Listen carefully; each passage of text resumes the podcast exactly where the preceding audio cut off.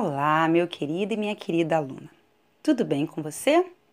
Meu nome é Tereza Vitória, sou professora e elaboradora do seu material de história do oitavo ano. Essa é a nossa quarta semana de material complementar.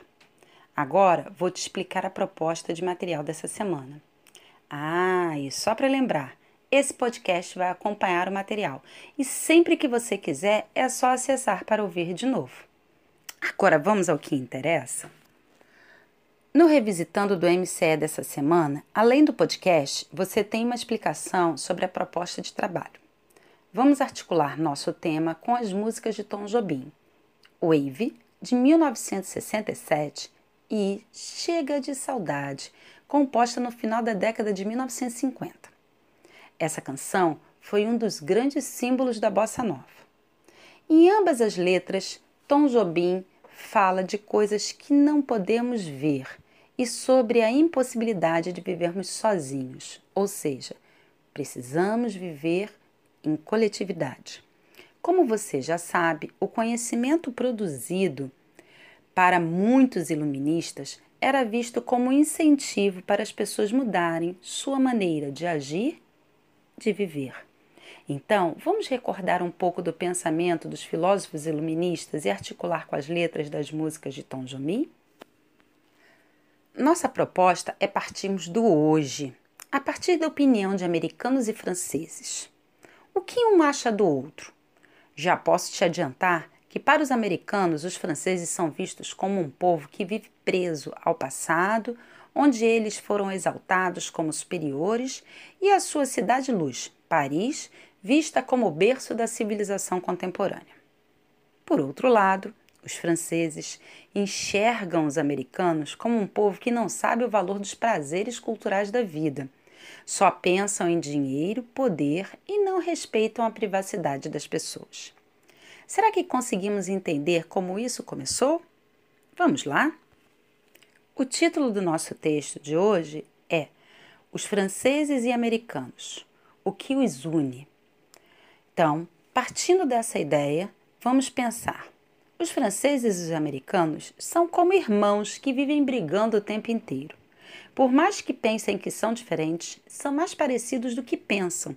E o motivo dessa situação está na trajetória histórica que eles trilharam ao longo da segunda metade do século XVIII e início do século XIX. Foram dois os motivos, foram dois as, duas as causas que fizeram com que franceses e norte-americanos se aproximassem.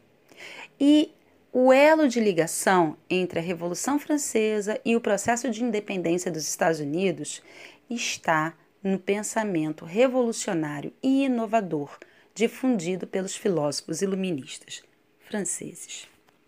Na tentativa de reunir todas as ideias, todos os saberes produzidos até então, no século XVIII, os iluministas decidiram reconstruir a proposta de uma enciclopédia o movimento chamado enciclopedista terminou transformando em verbete todos os saberes que até então haviam sido acumulados por os grandes pensadores desse momento.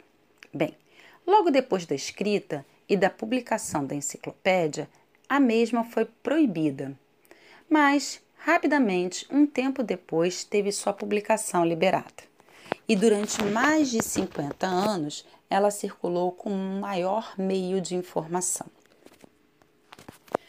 Mas o ponto central do pensamento iluminista estava numa proposta de uma reforma social, onde a cultura e a ideia de progresso estivessem presentes nas propostas de reforma e transformação da antiga ordem monárquica, que deveria dar lugar para um mundo liberal burguês com base em um Estado constitucional que tivesse uma autoridade central com poderes definidos, contudo limitados, e onde a liberdade civil e o direito de igualdade, de igualdade fossem respeitados. É por isso que podemos afirmar que lá na base da construção das sociedades contemporâneas norte-americana e francesa, as ideias iluministas de independência, nacionalidade e liberdade estiveram presentes como proposta de atividades, seguem aí três perguntas básicas em relação ao texto que a gente acabou de conversar.